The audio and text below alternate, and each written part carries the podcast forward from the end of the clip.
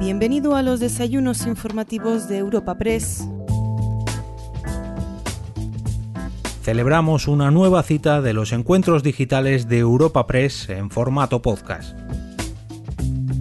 Para este evento virtual titulado La cesta de la compra en tiempos de COVID-19, contamos con la presencia de Carlos Cotos, Client Service Director Iberia en Cantar World Panel, quien viene acompañado de César Hernández, director general de marketing en Mau San Miguel, Juan Povedano, director de marketing e innovación en Central Lechera Asturiana, Amaya Ansuategui, Group Brand Manager en Nivea, y por último, José Luis Arbeo, consultor de marketing y desarrollo de negocio. Presentando y moderando este encuentro, escuchamos a Candelas Martín de Caviedes, directora de expansión en Europa Press. Hola, bienvenidos al nuevo encuentro digital de Europa Press. Hoy vamos a hablar de las preferencias de los consumidores a la hora de hacer la compra, de qué les invita a elegir una u otra marca, qué papel juegan elementos como la responsabilidad social corporativa, la sostenibilidad, la innovación y, por supuesto, qué impacto está teniendo el COVID en los patrones de consumo. Para ello, vamos a ver en un primer momento las conclusiones de un estudio, del último estudio de la consultora Kantar, el Brand Footprint, que analiza las principales marcas elegidas por los hogares españoles. Y posteriormente tendremos un coloquio con panelistas representantes de tres de las marcas que, han salido como más elegidas en el estudio de, de Cantar, que son Mau San Miguel, eh, Nivea y Central Lechera Asturiana, y también contaremos con nosotros para este coloquio con el especialista en marketing José Luis Ardeo. Pues vamos a comenzar, por lo tanto, con esta primera parte del encuentro, viendo las principales eh, conclusiones de este Brand Footprint de Cantar y para ello contamos hoy con la presencia de Carlos Cotos. Carlos, muy buenos días, gracias por acompañarnos esta mañana. Carlos es director del Departamento del Servicio al Cliente en España y Portugal en Cantar, donde lleva más de 20 años. Pues Carlos, eh, gracias de nuevo y por favor coméntanos cuáles son las principales conclusiones de este estudio. Pues primero que nada, buenos días y muchas gracias por la invitación, Candela.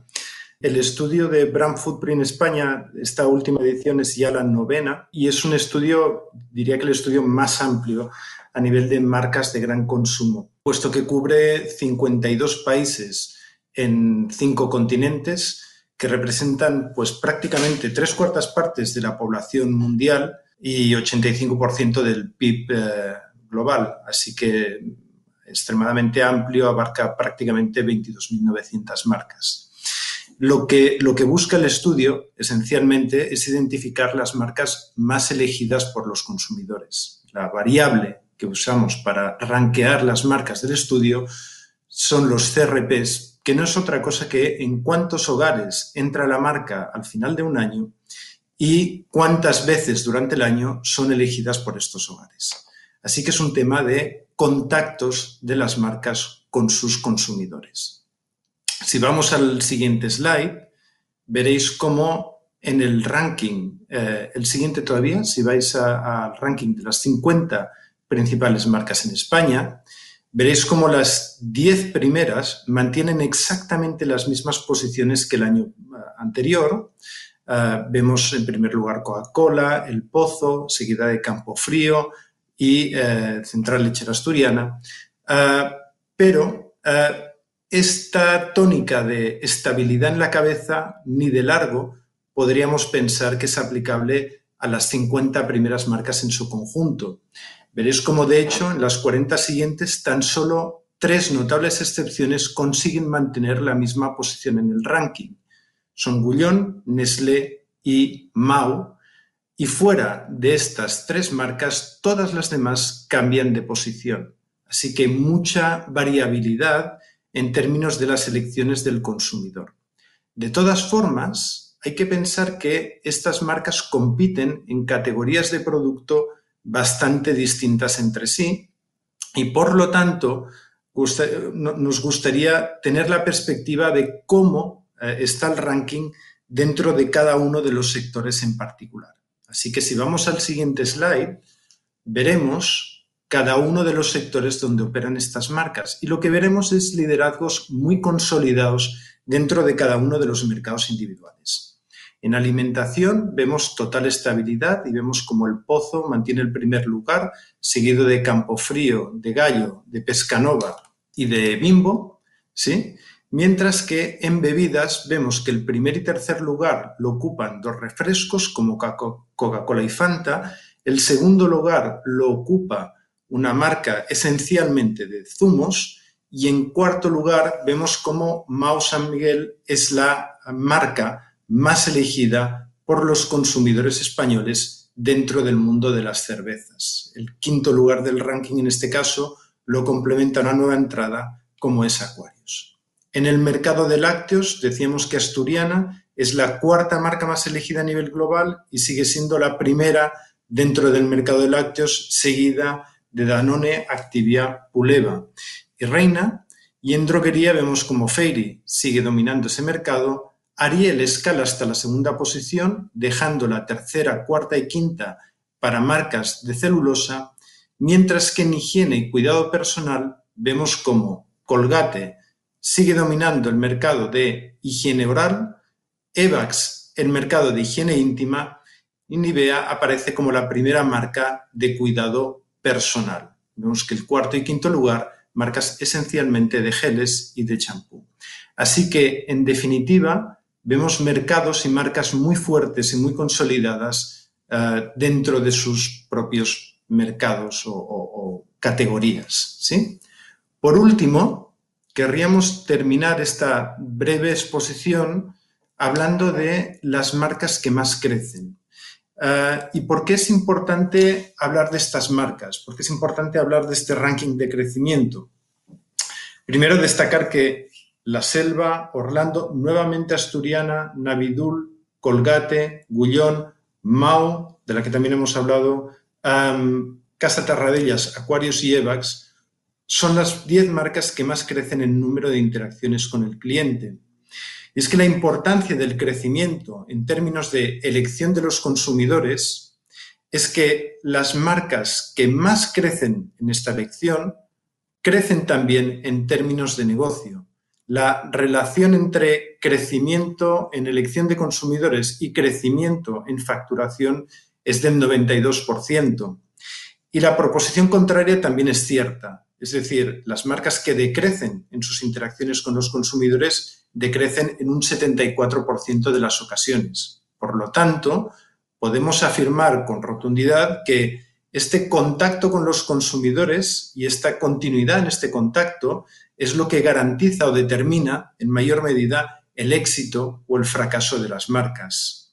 Y obviamente luego tendréis ponentes que lo explicarán eh, mucho mejor que nosotros y que además pueden hacerlo a través de casos de éxito particulares, pero nosotros querríamos dar una pincelada de las que creemos que son las claves para el, éxito y para el crecimiento en esta relación con los consumidores. Pensamos que, en, primer lugar, viene de la mano de la capacidad de innovar y diría que innovar de forma constante, ¿sí?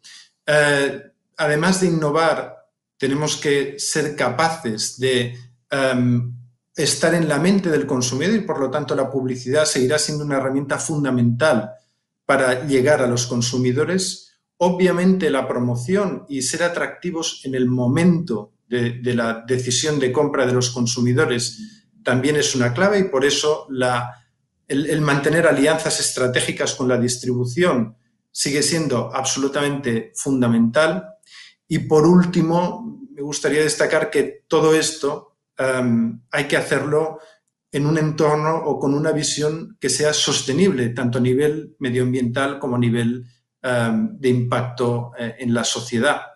Así que los colegas que intervendrán después, pues claramente tienen una, una misión y una labor muy desafiante, pero también creo que lo pueden hacer y pueden comentarlo desde el éxito de sus marcas.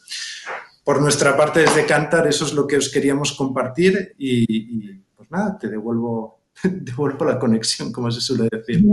Muchas gracias, Carlos. Muy interesante lo que has comentado sobre la estabilidad de las marcas principales y también nos has avanzado cuáles son estos factores de éxito que, como bien dices, iremos desgranando a lo largo de, este encuentro. Muchísimas gracias, Carlos, por acompañarnos esta mañana. Gracias a vosotros.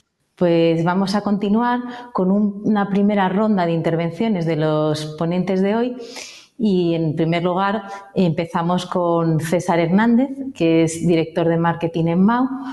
Eh, buenos días, César. César es licenciado en Derecho y Empresariales por ICADE y es MBA por ESADE. Eh, tiene más de 27 años de experiencia en el mundo del marketing, habiendo estado en Diageo más de seis años y es desde hace siete años director de marketing en, en MAU. Pues César, gracias por estar hoy con nosotros. Cuéntanos un poco, ¿qué hace que una marca sea la más elegida? ¿Cuál es vuestra experiencia en Mau San Miguel? Eh, a ver, lo primero de todo agradecerles el que nos hayan invitado eh, y felicitar ya de antemano a los compañeros de Central Lecheras y, y Nivea por todo lo que están aportando a, los consumidores en un año como este. ¿no? Yo creo que al final cuando lo estábamos preparando, lo que decíamos es que el año 20 va a ser un año muy difícil de olvidar, ¿no? Y el hecho de que los consumidores te elijan y te elijan en un año tan complejo como este, yo creo que por un lado te, genera bastante orgullo, pero también te genera bastante responsabilidad. ¿no?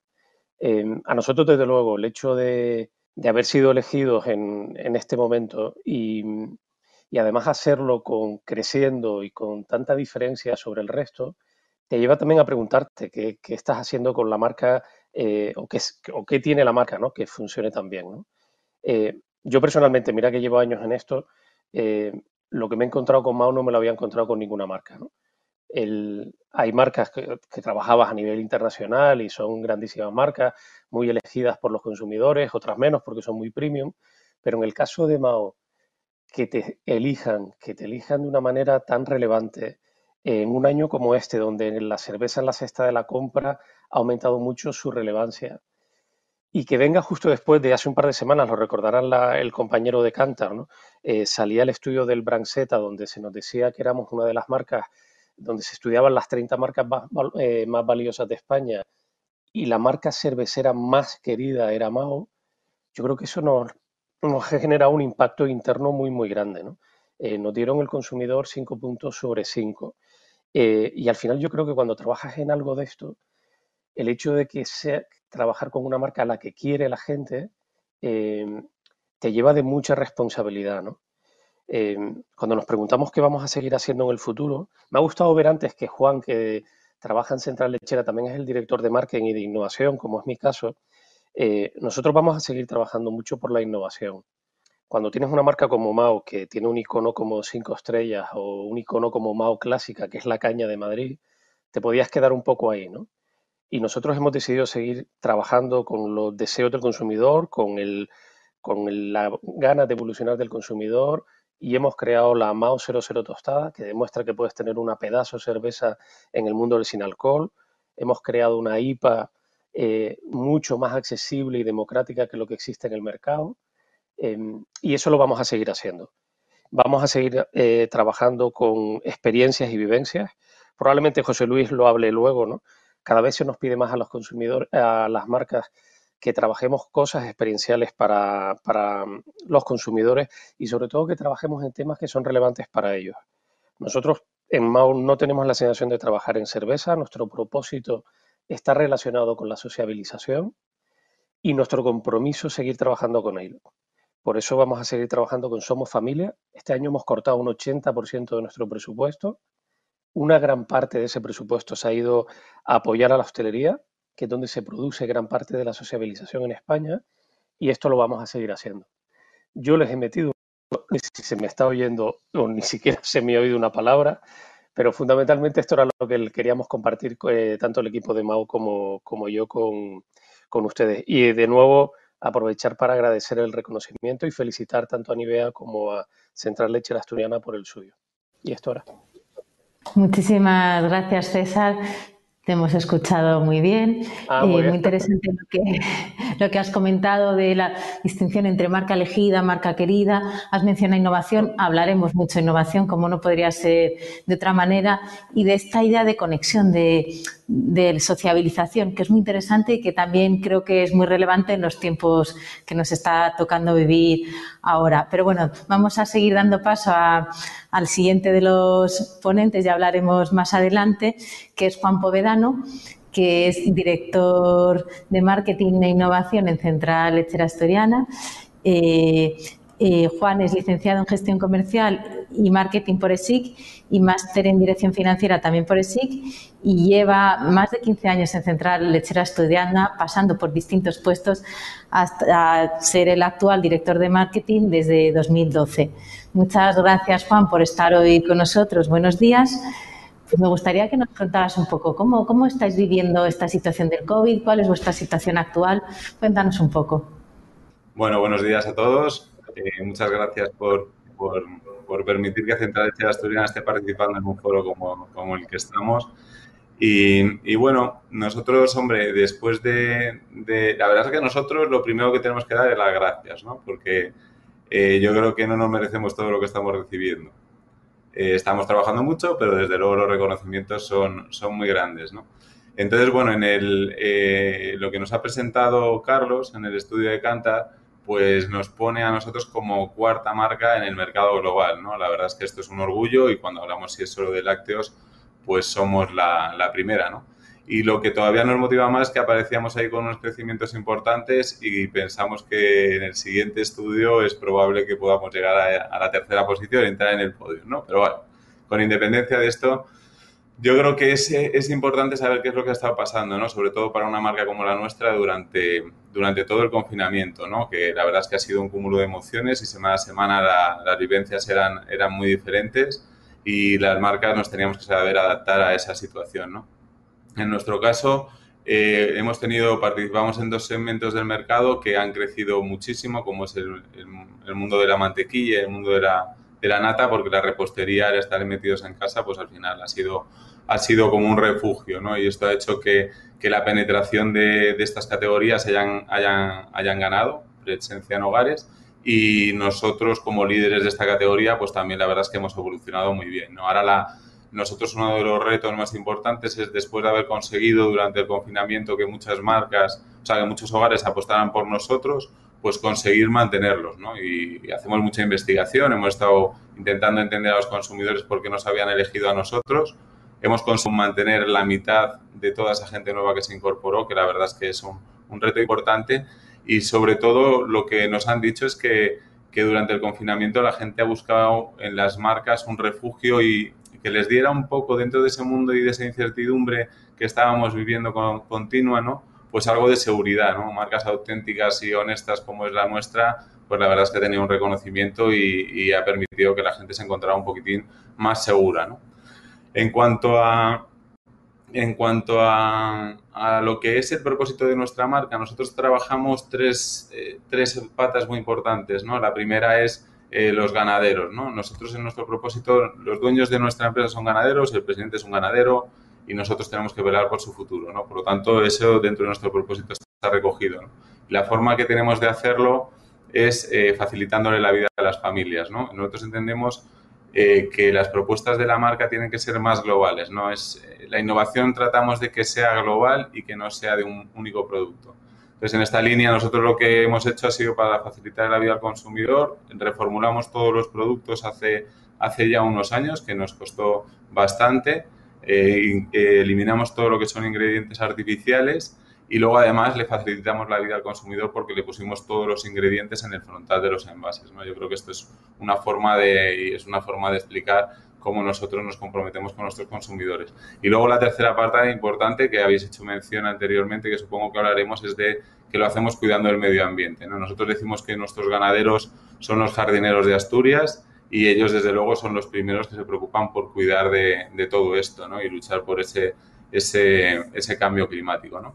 Y ya por último, y hablando de innovación, pues para que también veáis un poco que seguimos intentando y que siempre estamos intentando crecer y a nivel un poquitín más grande, que no sea solo con un producto, pues nada, contaros que para, para principios del mes que viene. Eh, nosotros adquirimos el 50% de una empresa experta en productos frescos y fermentados, que es Flor de Burgos, y saldremos con una propuesta transversal en diferentes segmentos, tanto en el mundo del queso fresco como el queso fresco batido, el, queso de Burgos, eh, lo que son eh, yogures, quark, incluso nos vamos a atrever con, con, participar dentro del mundo de, lo que serían quesos frescos italianos. ¿no? Entonces, bueno, yo creo que es un poco eh, la forma de, abordar, de estar cerca del consumidor y de ofrecerle eh, alternativas que le hagan la, vida más fácil. esto era un poco lo que quería contaros así brevemente y encantado de participar, por supuesto. Muchísimas gracias, Juan. Has mencionado términos muy relevantes. Has hablado de adaptación, de sostenibilidad, como no podría ser de otra manera. Va a ser la palabra cuando esta pandemia termine, que va a gobernar todo, nos va a gobernar a todos, has hablado de innovación. Efectivamente, seguiremos comentando de esto mucho en el, en el coloquio. Muchas gracias. Vamos a seguir con la tercera de nuestras panelistas hoy, que es Amaya Ansuategui, que es eh, Group Brand Manager de Skincare en Nivea. Eh, Amaya es licenciada en Marketing y Administration por the University of Hertfordshire en Reino Unido eh, es máster también en Dirección de Marketing y Gestión Comercial por ESIC y lleva más de, más de 10 años en IBEA y desde 2017 es Group Manager de Skincare. Buenos días, Amaya. Gracias por acompañarnos hoy. Eh, cuéntanos un poco qué impacto ha tenido la crisis del COVID, cuál ha sido vuestra respuesta.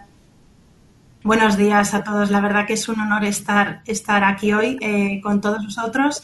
Em, para nosotros, el, haber estado, eh, el, ser una de las marcas más elegidas por los consumidores, tanto a nivel global como a nivel local, pues es, es la verdad que para estar muy contentos y satisfechos. Pero bueno, sabemos también, somos conscientes que, bueno, esto es un, camino muy largo que hay que recorrer y hay que seguir avanzando y que, que bueno, simplemente es una motivación para, seguir en nuestro camino, eh, porque como compañía tenemos la ambición de ser la, marca eh, número uno en cuidado, de, en cuidado de la piel, ¿no? que es nuestra razón de ser de compañía.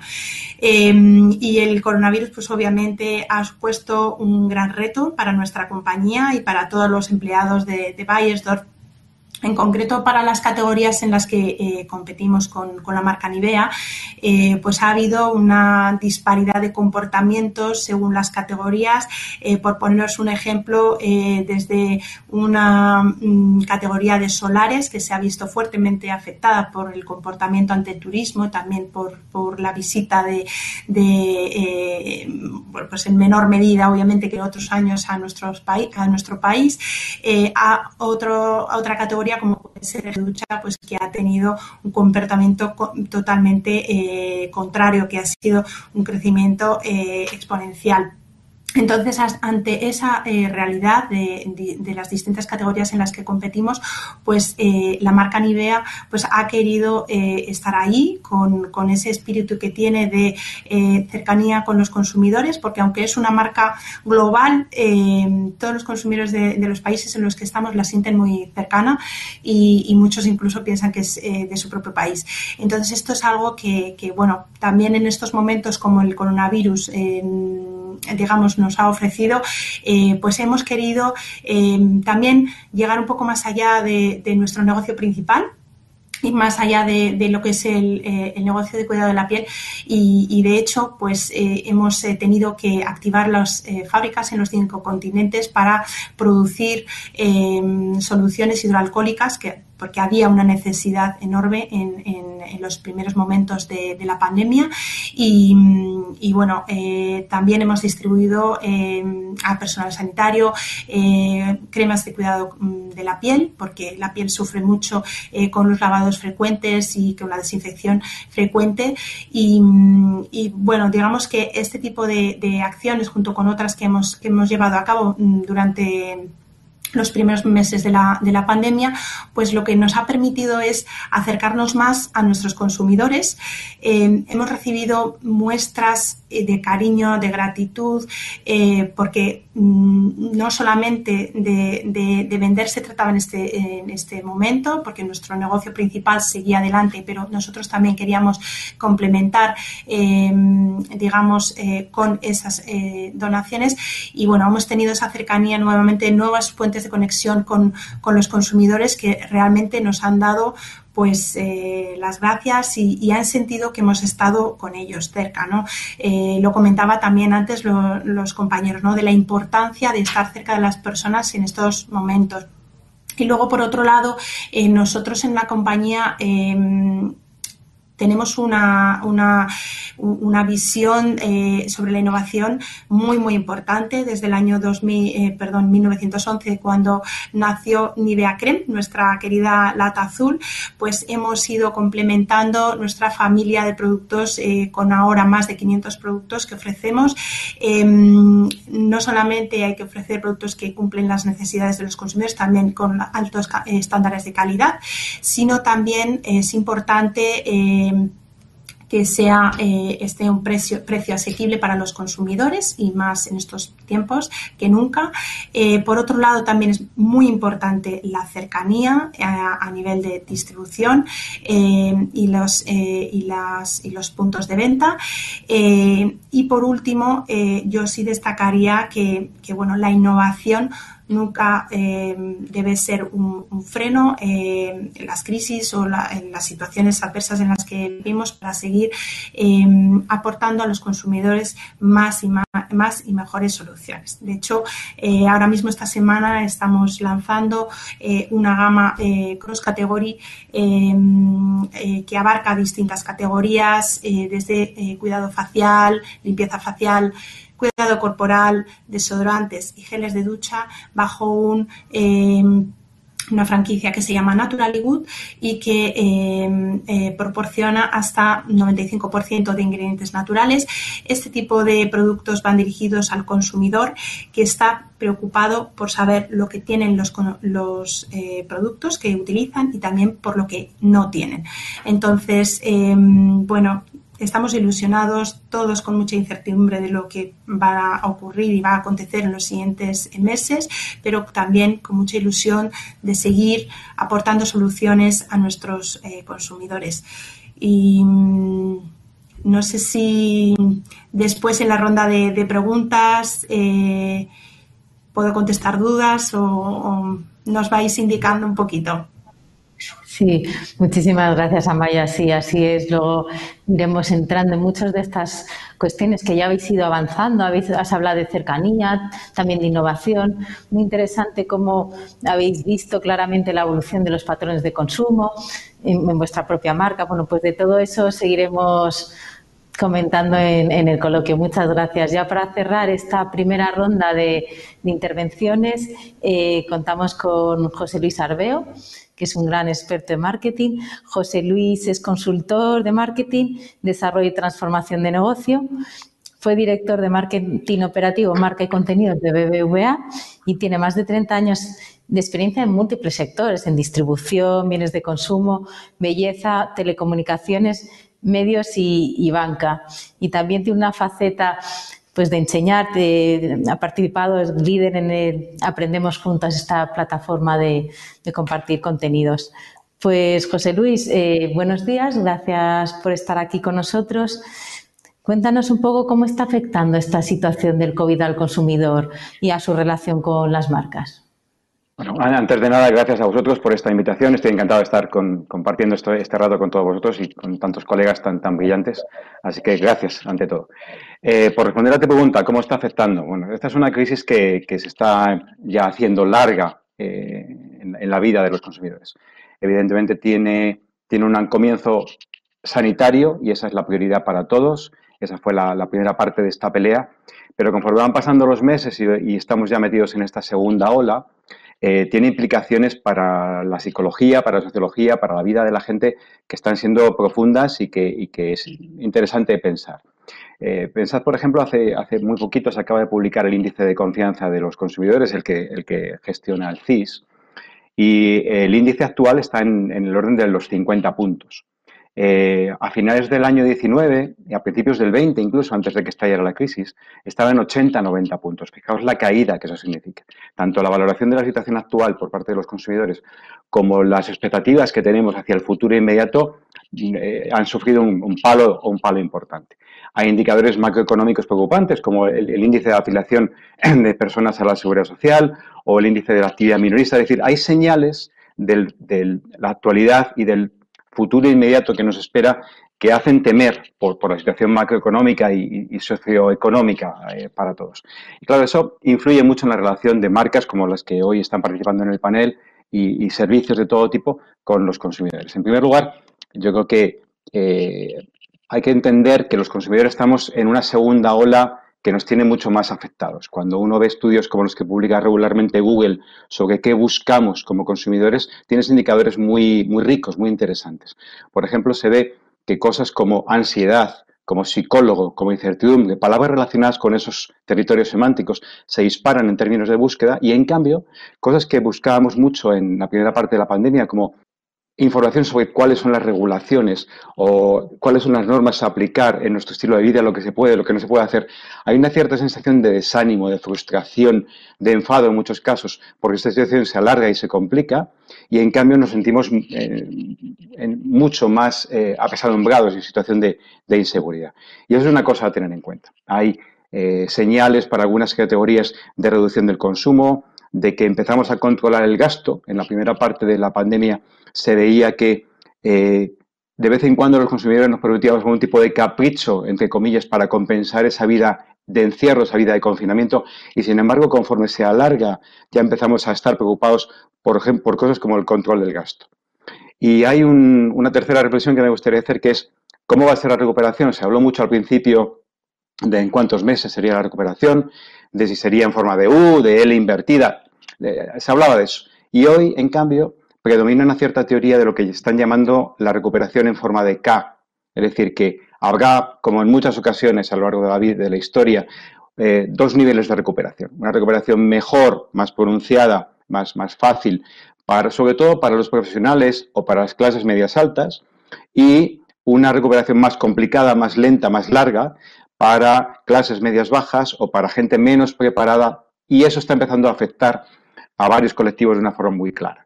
Por ejemplo, a, los jóvenes, que siempre han sido un colectivo con menor índice de confianza a, corto plazo y que están ahora más preocupados por su futuro, pero también a, colectivos como las mujeres, que hoy por hoy en nuestra sociedad todavía siguen siendo las que soportan la mayor parte del peso de la gestión del hogar, en, muchos, en muchos casos, y por supuesto, para ciertas profesiones que tienen un, futuro inmediato por cómo es su, su trabajo eh, más complicado. Entonces, son, son derivadas que yo creo que cualquier marca y cualquier compañía tiene que tener en cuenta.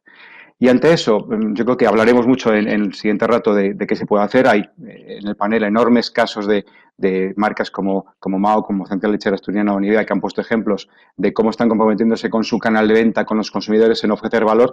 Pero yo creo que no hay que perder de vista dos o tres tendencias. Una es el peso de lo local, y hemos, ya hemos escuchado algún ejemplo y hablaremos más eh, con toda seguridad.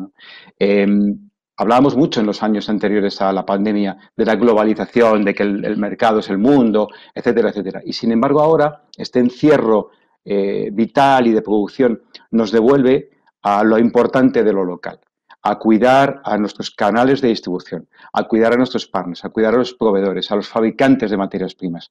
Eh, yo creo que es una tendencia a cuidar mucho y hay muy bonitos ejemplos en la última época que, comentaremos.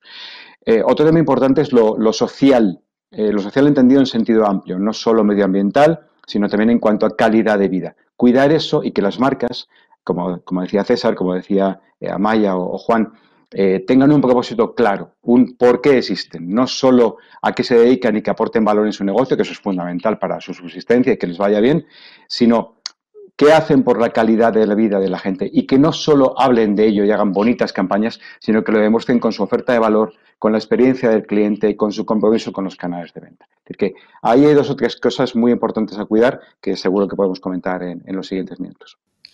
Pues muchísimas gracias, José Luis. Muy interesante cómo ha sido desgranando el impacto que ha tenido la, crisis en el consumidor, la diferencia según el colectivo, la parte psicológica, cómo afecta a los patrones de consumo. Ha sido diciendo muchas cosas de las que nos encantará seguir comentando en, el coloquio. Muchísimas gracias. Ahora vamos a, ver, a empezar esta, este coloquio. Os voy a ir haciendo preguntas. Veremos también que puede haber preguntas por parte del público se trata de que sea un diálogo fluido, o sea, que sentiros libres de tomar la palabra.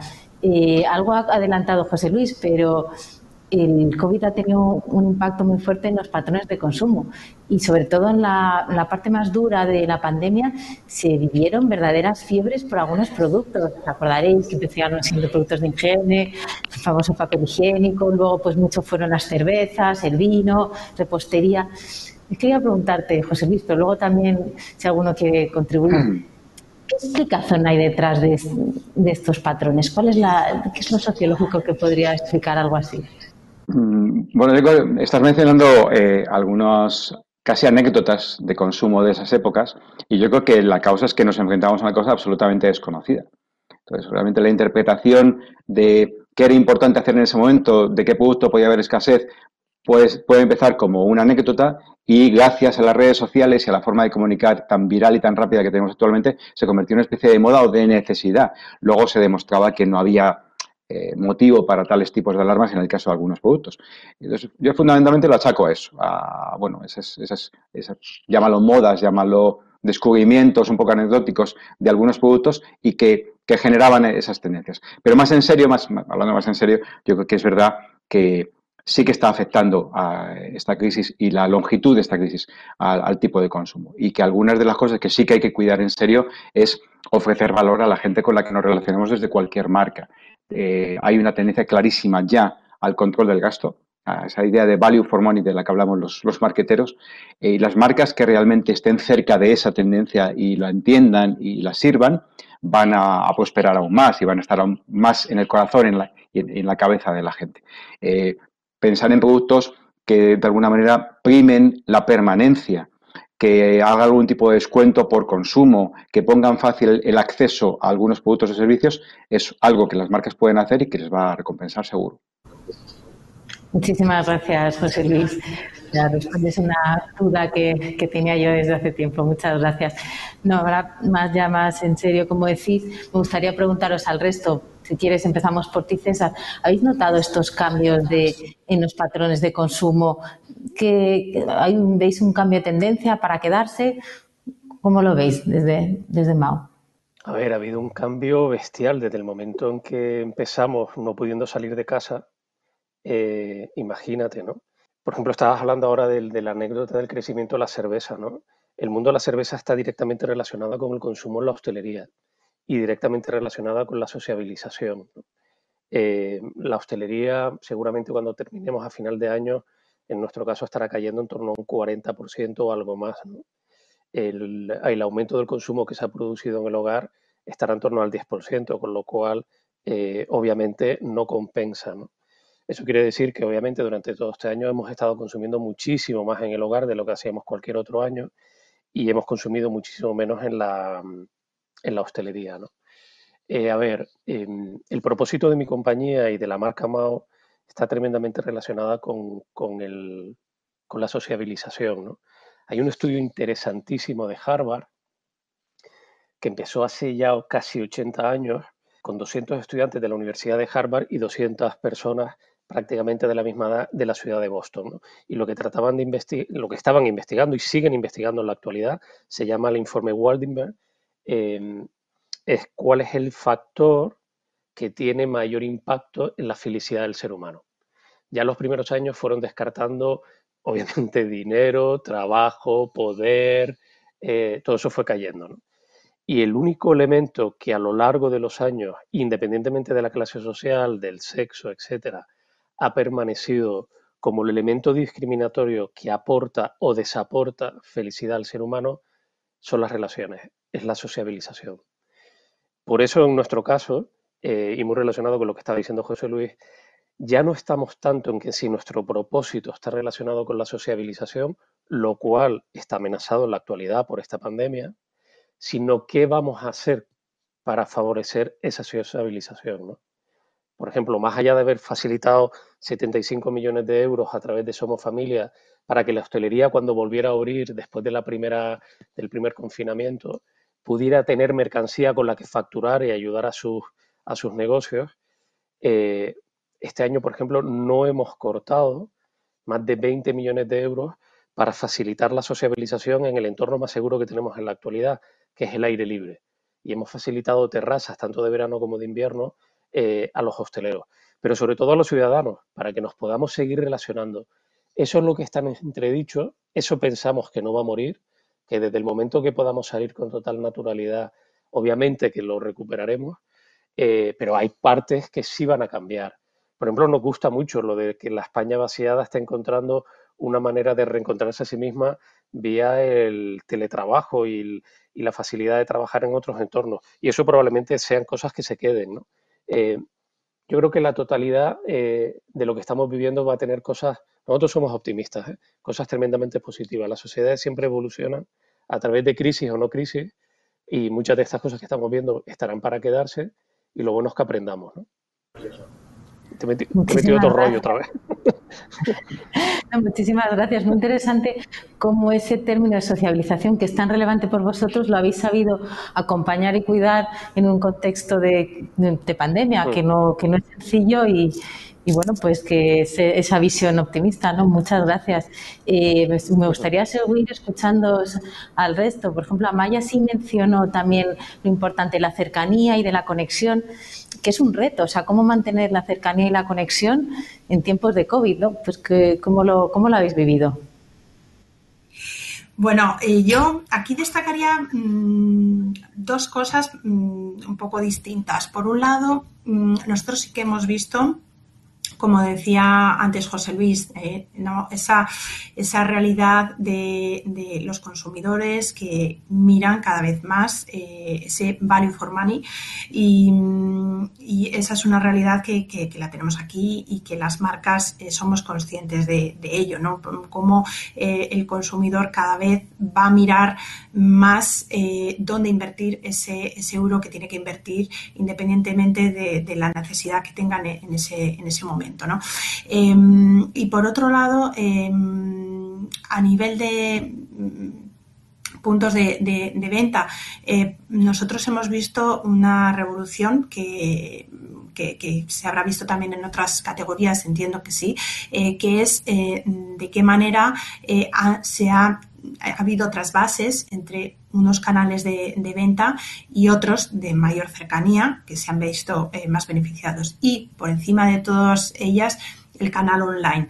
O sea que nosotros em, hemos, hemos, observado y hemos participado de, esa, de ese boom que ha habido por, parte de los consumidores eh, y no solamente en los momentos más, eh, digamos, de confinamiento eh, y de mayores restricciones, sino que eso ha sido algo que ha ido ocurriendo también y que se ha consolidado en los meses posteriores. Por lo tanto, desde un punto de vista, digamos, más de, trade, eh, esos, esas realidades eh, que tenemos que aceptar como nuevas y en las que nosotros estamos eh, trabajando también porque somos mm, parte de ello, ¿no?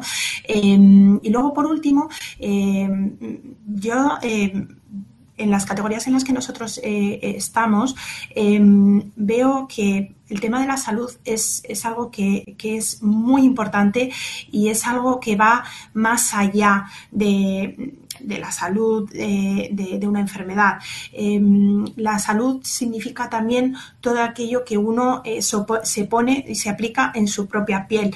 Eh, por esa razón comentaba antes em, que los em, consumidores también están buscando aquellos productos eh, que que te ofrecen una transparencia y que, que te digan, eh, como se dice en inglés, the good behind the goods, o sea, qué es lo que ese producto te está ofreciendo en, realidad, ¿no?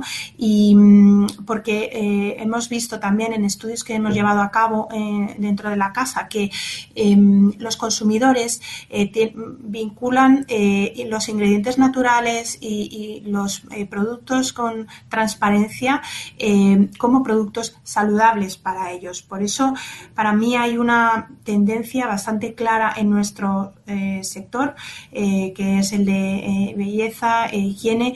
Em, que, lógicamente también lo hemos visto en, otros sectores como la alimentación y las bebidas, pero que claramente está siendo una tendencia que, que, se va a consolidar em, en nuestros segmentos. No sé, Juan, si quieres tú aquí comentar algo, algo que os haya sorprendido de estos cambios en los patrones de consumo, algo que creáis que, viene a quedarse.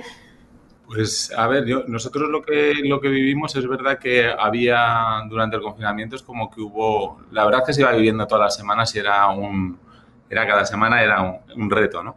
Y lo que vimos es que eh, al principio pues había comportamientos irracionales, que fue todo el abastecimiento y todas estas cosas que hemos comentado, pero luego ha habido muchas cosas que son muy racionales, ¿no? Al final, lógicamente, si no puedes tomarte el café con leche en el bar, pues te lo tendrás que tomar en casa, ¿no? Y por lo tanto, el consumo ha aumentado, ¿no? En, el, en el, hogar y, nos ha bajado en, en, hostelería, ¿no? Nosotros la verdad es que también ocupamos una posición muy potente en la hostelería. Estamos en uno de cada tres de cada tres bares y, y, la verdad es que también, lógicamente, pues estamos afectados por todo esto, ¿no? Y hemos tratado de ayudar en la medida de lo posible a todos nuestros distribuidores y a su vez a, lo que serían toda la, toda la hostelería. Pero sí que lo que hemos visto es que esos comportamientos, después de que nos han dado un poco manga ancha y hemos podido volver en cierta manera a una normalidad, que no me gusta nada lo de la nueva normalidad, pero bueno, que hemos vuelto un poquitín a, a vivir queriendo vivir como vivíamos antes, ¿no? Con las limitaciones que, que, ello conlleva, sí que es verdad que las cosas vuelven otra vez un poquitín a su sitio. Lo que pasa es que se vuelven a desordenar con toda la situación en la que estamos, ¿no? Hay cosas que sí se han quedado, hay cosas que sorprenden y yo creo que es importante ver los comportamientos de la sociedad, ¿no? Yo creo en, en todo esto José Luis tiene tiene mucha razón de que todo ha cambiado mucho. Hace, antes de, la pandemia estábamos hablando de que la gente no quería, no quería un coche propio y ahora resulta que el carnet de conducir pues está todo el mundo apuntado a autoescuelas, ¿no? Entonces yo creo que todas estas cosas tenemos que ser capaces de entenderlas bien antes de, comunicar. No me, o sea, creo que nosotros ha sido uno de los años donde yo creo que no he trabajado más con la agencia en mi vida, de, de ir modificando continuamente qué era lo que íbamos a contar, ¿no? Y creo que nos hemos tenido que ir adaptando y por supuesto nos hemos adaptado para estar muy cerquita del consumidor y ayudarle. Vienen tiempos muy difíciles y tenemos que estar muy preparados. ¿no? Y yo creo que esa de, ese concepto de una marca accesible para el consumidor lo tenemos que poner en valor porque si no el consumidor no nos va a elegir. Vienen situaciones muy difíciles y nosotros estamos trabajando en esa línea, ¿no? ayudar al consumidor y estar cerca de él en estos momentos difíciles. Muchas gracias, Juan. Coincidís todos en términos como cercanía, conexión Interesante. También, eh, bueno, vuestras marcas, tanto Mao como Central Lechera Asturiana como Nivea, eh, han salido como marcas elegidas y queridas. ¿Qué papel creéis que ha tenido en todo esto la, responsabilidad social, o sea, la, sostenibilidad? ¿Cuánto de relevante consideráis que ha sido? Aquí pues me gustaría escucharos un poco a todos. Empezamos, si quieres, contigo, César. Eh, a ver, yo casi volvería a lo mismo. A ver, todo el tema de sostenibilidad es tremendamente relevante. Eh, también depende qué entiendas por sostenibilidad, ¿no? Para nosotros, una gran parte de la sostenibilidad viene por el mantenimiento de las estructuras que permiten la sociabilización de la sociedad, ¿no? Y en ese aspecto de tema, con que lo que nos hemos comprometido fundamentalmente es con esa sostenibilidad. Más allá de toda la parte medioambiental, que obviamente la estamos eh, desarrollando, cumpliendo y además no, nos encanta, ¿no? Pero lo que veíamos es que en, este momento, con esta pandemia, que lo que ha puesto en jaque fundamental, bueno, ha puesto en jaque muchos temas, pero uno de, de ellos muy importante es la manera de relacionarnos. Eh, el compromiso mayor que, podríamos, que podíamos tener desde Mao era ayudar a esa sociabilización eh, que se pudiera seguir realizando. ¿no? En un primer momento ayudando a la hostelería y en este segundo momento ayudando al ciudadano y a la hostelería. Eh, pensamos que en el fondo, y eso lo hablamos mucho dentro de la casa, lo bueno que nos ha traído la pandemia es que va a obligar al marketing a lo que nosotros llamamos ahora, y no es mío, es de, Alex Payete, de Picnic, trascender para vender. Siempre hemos estado diciendo a los consumidores, ven, ven, cómprame, cómprame, cómprame, te doy un poquito menos de dinero, pero cómprame, o te hago esto y cómprame. Y ahora probablemente la pandemia lo que nos está enseñando es trasciende, y cuando trasciendas y hagas algo por mí, eh, estaré más capacitado y más incentivado para comprarte. Eh, nosotros la ayuda a la hostelería obviamente no tiene ninguna relación directa con las ventas de Mao, directa, directa, pero pensamos que es lo que teníamos que hacer y tarde o temprano eso pensamos que va a volver. Pensamos que este es un nuevo marketing que va a volver, ¿eh? el, marketing for good, que alguna vez creo que hemos hablado con José Luis en otros momentos. Yo no puedo estar más de acuerdo con César y además él sabe que, estamos 100% de acuerdo en muchísimas cosas de este, de este territorio. ¿no? Yo creo que la pandemia, si tiene algo bueno, eh, desde el ángulo que estamos hablando hoy, es cómo ha acelerado algunas tendencias que ya estaban instaladas en el mundo del marketing y de los negocios en los últimos meses, años, y que se están acelerando. El famoso propósito, que a veces yo creo que se despacha pensando que es un ejercicio de buenismo, de solo de comunicación de algunas marcas para vender más, para quedar bien, y no va de eso. El propósito es una tendencia profunda, eh, enfrenta a las marcas y a las compañías al espejo, a que piensen de verdad cuáles son sus valores y a que decidan si quieren ser agentes sociales comprometidos, de verdad. Está muy bien hacer negocio. En el mundo capitalista nadie discute que tú tengas derecho a hacer negocio, a ganar dinero, pagas tus impuestos, pagas licencias, empleas gente, eh, pagas proveedores, etcétera. Está fenomenal. Pero a las marcas y a las compañías ya les pedimos algo más. Y el propósito resume eso. Es ¿por qué estás aquí? ¿Por qué el mundo con esta compañía dentro es mejor? Eso ya estaba eh, en plena discusión muy profunda en los últimos meses y la pandemia lo, ha, lo está acelerando. yo creo que solo las compañías con un propósito claro y que se comprometan socialmente a hacer cosas, y no en modo caritativo, en modo buenismo, eh, van, a, van a prosperar porque van a estar de verdad en la vida de la gente. Eh, van a hacer más y mejor negocio porque van a tener mejor, mejor, conexión emocional, porque van a ser percibidas como alguien comprometido desde su área de expertise, desde su negocio, y van a, y van a sobrevivir mucho mejor. Por tanto, me parece una herramienta clarísima de marketing y de estrategia de negocio. Muchas gracias, José Luis. Eh, yo no sé si Amaya, Juan, queréis añadir algo aquí. No sé, Juan. Por mi parte, sí, o sea, por mi parte yo creo que es que en nuestro caso es que es inherente a lo que, a lo que la empresa es, ¿no? Si nosotros somos, estamos, eh, hay 7.000 cooperativistas que son ganaderos y que están detrás de la marca, ¿no? Y que al final nosotros tenemos que velar por su futuro, el suyo y el de las familias, ¿no? Yo creo que es gente además muy preocupada por cuidar del entorno. Se habla de la España vaciada, pues ellos justamente es todo lo contrario, ¿no?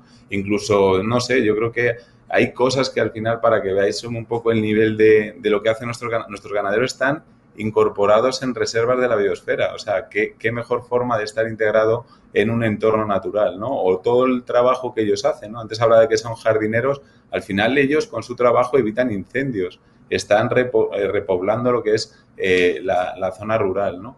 Y yo creo que en ese sentido, desde luego, ese componente social, tanto en la parte de, velar por su futuro como en la parte de cuidar de, lo que es nuestro entorno, ¿no? Y no tanto entrar en el, en el tema de envases, no envases, sino es como algo mucho más profundo que, realmente hacen los dueños de la empresa. Muchas gracias, Juan. El que sea algo inherente, interesante. Yo no sé, Amaya, aquí si tú compartes, imagino la visión, si quieres añadir algo. Totalmente, totalmente. Yo creo que mm, ya lo han dicho antes mis, mis compañeros. Es decir, eh, si algo ha, mm, traído bueno eh, por parte de las compañías esta situación de crisis que estamos viviendo es eh, que, obviamente em, las marcas han pasado del storytelling al story. Muchas de ellas ya estaban haciéndolo antes incluso de la pandemia, pero con sus programas de RSC pero esta situación eh, nos ha puesto todavía en una posición mucho más activa en, ese sentido. Yo ya lo he comentado antes al principio, nosotros em, desde nuestra compañía tenemos una agenda social que se llama eh, Cuidado más allá de la piel Eh, entonces, eh, ese cuidado tiene un ámbito muy, muy amplio, ¿no? Desde, desde ese cuidado que comentaba que necesitábamos activar en plena pandemia para dotar a las personas que estaban en esa primera línea de soluciones hidroalcohólicas y de productos para el cuidado de la piel, así como apoyos financieros para distintas ONGs, pues también tenemos dentro de esa, de esa agenda social, tenemos toda la parte de sostenibilidad y de cuidado del medio ambiente que eh, al final es la razón eh, de ser de este propósito eh, de compañía que es el cuidado más allá de la piel. Entonces queremos ser un agente em, activo en, en, nuestra sociedad, queremos estar mm, como marca y como compañía cerca de nuestros consumidores y obviamente si estás viviendo con ellos en primera persona la situación que están viviendo, pues eh, más cercano te sentirán y creas esas conexiones emocionales que son tan importantes para la sostenibilidad de cualquier marca. Pues muchas gracias, Amaya. Voy a haceros una pregunta ahora que, nos plantea, que Jacobo Laya, que es director general de, de Cerveceros de España. Nos pregunta, y bien interesante, en un modelo de caída terrible de renta disponible, ya lo ha anticipado José Luis, ¿cómo se puede trasladar al consumidor el valor añadido de las marcas frente a unas marcas blancas que se perciben con una buena relación calidad-precio? No sé quién. Si quieres, José Luis, te veo si quieres contestar. o César, por alusiones, ¿no? Venga, César. bueno, eh, un, saludo a, un saludo a Jacobo, que, que le queremos mucho. A ver, yo creo que el, yo le veo dos niveles a, esto, por así decirlo. Eh, le veo un nivel más superficial y otro más profundo. El más profundo, creo que estamos en una crisis y va a venir una crisis muy importante y yo coincido con los compañeros que la sensibilidad eh, para con los consumidores de ofrecerle eh, propuestas y productos de extraordinaria calidad al mejor precio es algo que va a ser relevante en los próximos meses, sin lugar a dudas. Em, y luego están los sectores. Eh, hecho, sector cervecero. Eh, pre-pandemia, el sector cervecero en los últimos años se ha desarrollado muchísimo.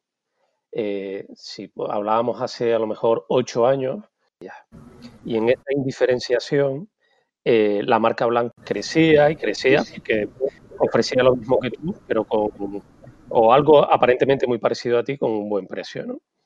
Durante estos últimos años hemos desarrollado mucho la categoría de cerveza, premiumizándola, desarrollándola, generando nuevos líquidos, nuevas propuestas, nuevas vivencias, etc. ¿Qué ha ocurrido durante la pandemia? Lo más que ha crecido de cervezas es el sector que llamamos mainstream plus, es decir, premium y super premium. Pre-pandemia, durante la pandemia y post-pandemia. Eh, y eso es lo más que ha crecido. ¿Por qué? Pues probablemente porque estamos delante de una categoría que ya per se es bastante democrática, que cuando consumes en un hogar además quieres consumir lo mejor eh, para ti. Tengan en cuenta que una Mao maestra es como un pequeño lujo cotidiano eh, que vale un poquito menos de un euro, o que una Mao 5 estrellas vale todavía menos que eso y te puede, no solamente te alegra el día, sino que te acompaña y tienes momentos de conexión. ¿no? Entonces, depende de la categoría, eh, Jacobo, yo creo que eh, las respuestas van a ser unas u otras. Yo creo que lo que tenemos que seguir ofreciendo son productos de, una enorme calidad y tener la, eh, la, sensibilidad con el consumidor de ofrecérselos a la relación calidad-precio mejor, ¿no? Pero insisto que creo que cada categoría va a ser muy distinta. A mí lo que me gusta de las tres marcas que veo aquí son tres marcas de enorme calidad y con muy buen precio. Por alusiones, no sé si alguno quiere añadir algo más. yo, sí, porque yo creo que por, nuestra parte, o sea, nosotros pasamos ya, entre comillas, pasamos por un... O sea, yo, una de las cosas en leche es leche es un producto básico, el mismo precio que se vendía la leche en el año 2000 de la marca de la distribución sigue, el mismo, sigue siendo el mismo precio al que se vende ahora. O sea, alucinante. 0,55 y es el precio que ahora en medio de la marca de la distribución. ¿no?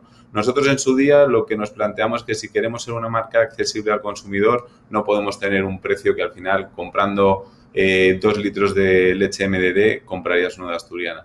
En su día nosotros decidimos ya hace, hace cinco años que tenemos que tener claro un premium price sobre eh, la marca de la distribución, un porcentaje que entendemos que el consumidor valorará nuestra propuesta de marca frente a la marca de la distribución. Y de hecho, tenemos claro que donde vamos creciendo es porque vamos captando consumidores de la marca de la distribución. Y luego también tenemos muy claro que aunque tengamos innovación, la innovación tiene que tener el precio y el premium price sobre MDD que corresponde no podemos lanzar algo a un precio muy alto porque en ese momento pensemos que nos vamos a que vamos a ganar mucho porque no lo hay en el mercado. Sabemos que la marca de la distribución si funciona te sacará el producto con el precio que corresponde, con el coste que corresponde y por lo tanto la marca tiene que tener ese precio ajustado desde el principio y es lo que nosotros hacemos de cara al consumidor. Muchas gracias, Juan. Yo no sé si queréis añadir alguno, alguna cosa más. Te veo sonreír, Amaya.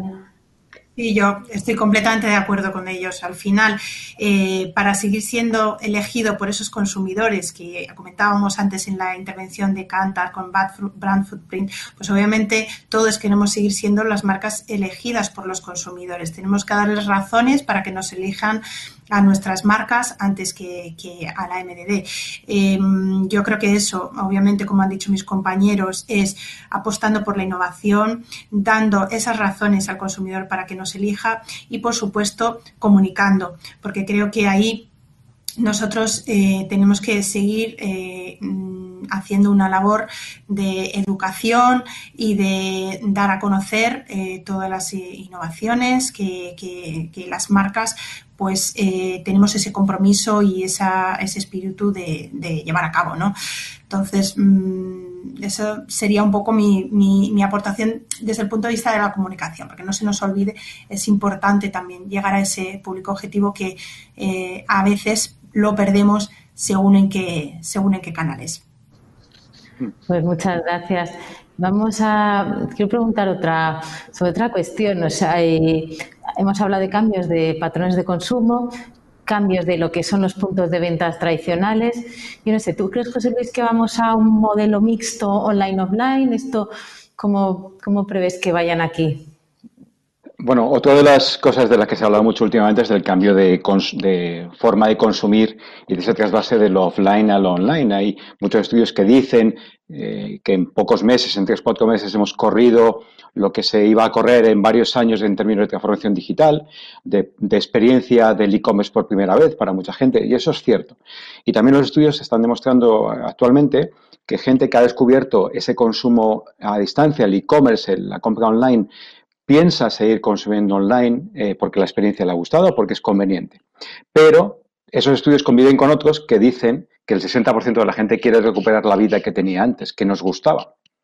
Evidentemente hemos aprendido cosas y cuando algo te ahorra tiempo o te hace más conveniente la experiencia, la compra online, si no lo habías probado nunca en una categoría, la incorporas a tus hábitos. Pero nos gustaba la vida que teníamos. Y el 60% de la gente, aunque haya aprendido cosas y quiera cambiar algún tipo de hábito, quiere recuperar eso. Y, lo enlazo con algo que decía César y que yo creo que está implícito en todas las grandes marcas y también roza el tema de la, marca blanca. ¿no? Las grandes marcas tienen una propuesta de valor, eh, una, promesa eh, de sociabilidad o de, o de desarrollo, de capacitación que no tiene la marca blanca. La marca blanca es precio, que es su valor, pero es solo su valor. Ese es su único valor. Y las, grandes marcas tienen otras muchas cosas. Entonces yo creo que en la medida en que la vida se vaya normalizando, y a mí tampoco me gusta el término, y volvamos a recuperar una cierta estabilidad, hemos aprendido cosas en términos de comportamiento durante la crisis, van a cambiar en algo nuestro comportamiento, pero las grandes marcas van a volver a seguir estando en la vida de la gente eh, en esa combinación de offline y online, seguro. Muchas gracias. sí, les contaría una anécdota de ayer eh, ayer nos, eh, pues eh, teníamos una reunión con la revista Control y estábamos varios directores de marketing por una entrega de premios y estaba el director de marketing de, Kia, que además se había, llevado, el primer premio al mejor director de marketing. Y me encantó una anécdota que coincide mucho con cómo lo vemos dentro de la marca Mao, que él desea, él es un enamorado de la cerveza maestra. Y, él decía que, bueno, que ahora estaba comprando mucho a nivel digital. Nosotros tenemos un canal digital que, que lo está petando, que es La Solana. Eh, obviamente, por, por, no hay que explicar por qué, lo que estaba diciendo Amaya antes también, ¿no? Eh, pero él decía, sí, pero la maestra en casa está muy rica, pero cuando me tomo la maestra en el doble, en Madrid, que es uno de los grandes templos cerveceros de Madrid, eso es otra historia. Yo coincido completamente, y nosotros coincidimos más completamente con lo que está diciendo José Luis. Todo el avance digital, bienvenido, te permite conectar con tu madre en Canarias, o sea, todo eso de escándalo.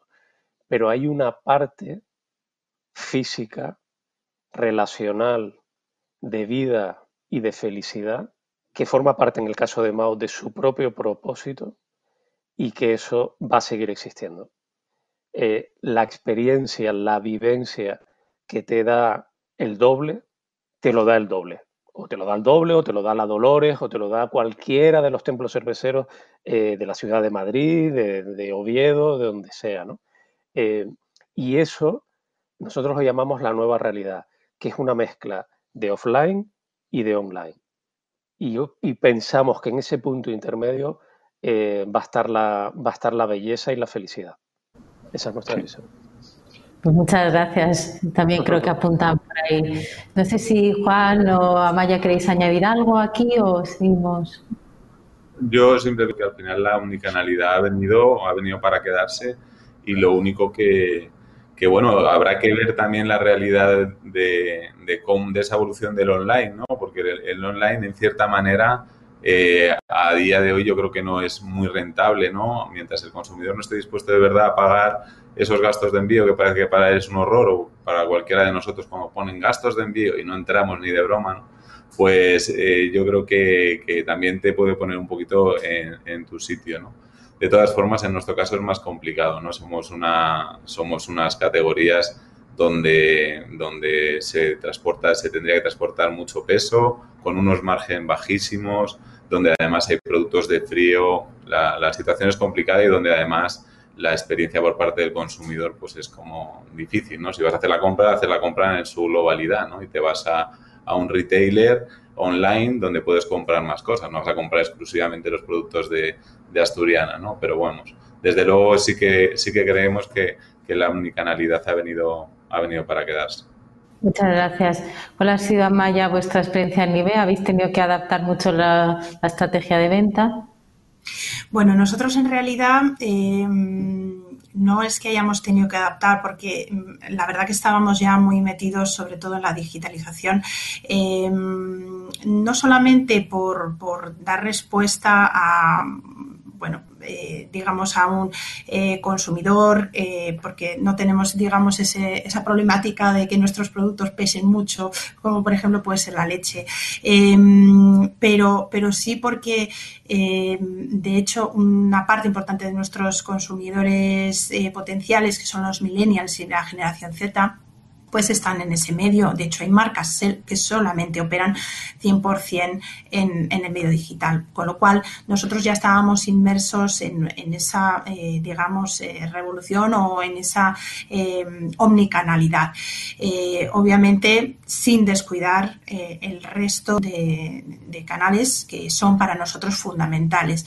Uno de los cuales, pues, ha sufrido más durante estos dos últimos meses ha sido el canal perfumería, porque bueno, durante el confinamiento más estricto estuvieron cerradas eh, y, nosotros eh, confiamos en que un trabajo en equipo conjunto con nuestros partners, pues es, eh, es lo, que, lo, que, lo que nos toca hacer y lo que, lo que estamos haciendo, de hecho. ¿no? Entonces, mm, sí, totalmente sí a esa unicanalidad por nuestra parte, por nuestra compañía y, sobre todo también por esa, ese desarrollo digital, por, por estar en digamos, en, en, el ojo de, de, ese público que es, eh, pues es más nuevo para nosotros y, donde nosotros queremos estar. Ah, muchas gracias, Amaya. Eh, no puedo dejar de preguntaros, eh, José Luis algo ha hablado de cómo iba a ser la recuperación económica, la forma que tiene, no podemos pensar en otra cosa. Eh, quería preguntaros, ¿qué previsión tenéis en caso de que pues, pueda haber un más, mayor o menor confinamiento? ¿Qué estrategias pensáis eh, seguir a cabo? ¿Cuál es vuestra previsión aquí? No sé, eh, comenzamos por ejemplo contigo, César. A ver, yo he resonado mucho lo que estaba diciendo Juan antes de, que estamos adoptándonos prácticamente por semanas. Nosotros estamos haciendo, nosotros ya estamos en, preparando el plan P21, el, el plan 21, ¿no? nosotros tenemos una filosofía en casa de te preparas para lo peor para que luego te sorprenda lo mejor y eso es lo que estamos haciendo pero somos optimistas, esperamos que en el 21 veamos la luz a la salida del túnel eh, y podamos volver a abrazarnos otra vez. Pero me quedo casi con lo que estaba diciendo Juan, me quedo con la adaptabilidad constante que estamos teniendo, eh, semana tras semana. Eh, no le puedes decir lo mismo a la hostelería, ni puedes hacer lo mismo por la hostelería si está totalmente cerrada que si está abierta. Si está Madrid confinado o si no lo está si está Castilla-León con los hosteleros a mitad o no lo está. Eh, entonces, eso ha estado muy bien, fíjate, esto es un buen aprendizaje del año 20, ¿no? Cómo, las marcas y las empresas nos tenemos que ir adaptando a una realidad tan tremendamente cambiante y tan psicológicamente eh, cambiante. Y en eso estamos con Mao. Seguir haciendo nuestras cosas bien, seguimos innovando, el año que viene volveremos a innovar seguiremos adaptándonos a los gustos de los consumidores. Eh, pensamos que, la relación calidad-precio va a estar ahí, pero la relación calidad-precio se compone de dos cosas, de calidad y de precio, y en calidad eh, queremos seguir abanderando y queremos seguir siendo los primeros e innovando. Y sobre eso a seguir viviendo y a seguir disfrutando con los momentos que nos da eh, la cerveza. Muchas gracias. Eh, pues sí, también eh, la verdad que nos quedan ya muy poquito tiempo y sí me gustaría que terminar con una reflexión de cómo creéis que va a ser el consumidor en el futuro, por dónde van a ir un poco las cosas. Sé, José Luis, ¿cómo, ¿cómo será el consumidor en el futuro? En línea con lo que hablábamos antes de que se han acelerado tendencias con esta crisis, yo creo que tenemos un consumidor cada vez más consciente de varias cosas. Primero, de, ese papel eh, social, de agente social de las compañías y de las, y de las marcas, que lo valora cada vez más, que lo conoce, que lo tiene en cuenta y que discrimina sus decisiones de consumo teniendo eso en cuenta. Eh, se miran ya cosas como eh, la cultura medioambiental, como los criterios de selección, como la formación de, los propios empleados, como el trato que se hace a los proveedores o a los clientes. Es decir, mm, eh, se mira a las marcas y a las compañías de una manera mucho más integral y se tiene en cuenta a la hora de tomar decisiones. Ese es el primer cambio en los consumidores. Segundo, me parece que lo hemos mencionado antes, esa combinación mayor que antes del offline y lo online, pero yo soy un convencido de que lo online se va a llevar cada vez más, en la medida que la situación sanitaria lo permita, hacia la practicidad hacia la, conveniencia, hacia la comodidad de una serie de hábitos de compra, pero que estoy, con, César y con, Juan y con Amaya, unos mercados más que otros y desde luego en España lo somos, somos tremendamente sociales. Y nuestro consumo y nuestro disfrute de las marcas es muy experiencial y es lo que nos gusta. En cuanto podamos, en cuanto la situación sanitaria lo permita, queremos eso porque no nos interesa solo consumir un brick de leche o una cerveza o una crema de Nivea, nos interesa toda la experiencia que rodea eso. Y yo creo que es, curioso que están cambiando muchas cosas, pero en cuanto podamos vamos a ajustarlas para incorporar aprendizajes nuevos obligatorios de esta crisis y recuperar nuestra manera de vivir. Muchas gracias. José Luis, no sé si alguno quiere añadir algo, ¿cómo, que, cómo esperamos que, que reaccione sea este consumidor futuro? Sí, yo, vamos, nosotros en nuestro caso, la verdad es que solemos, solemos hacer un poco una revisión de cómo se encuentra la sociedad cada cierto tiempo, no como ahora que es cada muy poquito tiempo. Y la verdad es que cambia el mundo de una semana en la que se nos anuncia que hay una vacuna que puede funcionar a la semana anterior porque el ánimo es totalmente diferente, ¿no? Entonces, eh, ¿cómo creemos que, que, va a estar? A día de hoy no te lo sé decir. Tenemos que, tenemos que revisarlo. Yo creo que hay que revisarlo, hay que nosotros nos apalancamos en alguna agencia que, es eh, alguna agencia sociológica que, nos aporta un poco esa visión de cómo se encuentra y creo que es prematuro para, decir cualquier cosa. A día de hoy, la verdad, es, complicado. ¿eh? Pues muchas gracias. No sé si Amaña quieres añadir algo en este aspecto. Bueno, yo eh, la verdad que nadie lo sabe. Estamos todos en esa incertidumbre que no sabemos lo que lo que nos depara. Pero bueno, yo sí que, estoy digamos, eh, confío en que, en que volvamos a recuperar muchos de los hábitos eh, que tenemos. Eh, yo me veo en verano o antes incluso que estemos tomando una cervecita o un vaso de leche en una terracita, tomando el sol con una protección solar de Nivea y, que podamos tener esa socialización, ese disfrute y, al final yo creo que, que hay muchas cosas que nos ha enseñado también esta crisis y es que mm, las pequeñas cosas, el disfrute de las cosas pequeñas eh, son lo que realmente importa. Entonces, bueno, yo confío en que en unos meses eh, pues volvamos a ser los mismos con algunos cambios, obviamente, eh, que esperamos que sean para mejor, pero somos optimistas. Pues muchas gracias. Con estas reflexiones finales, con esta esperanza, con esta adaptabilidad, nos quedamos.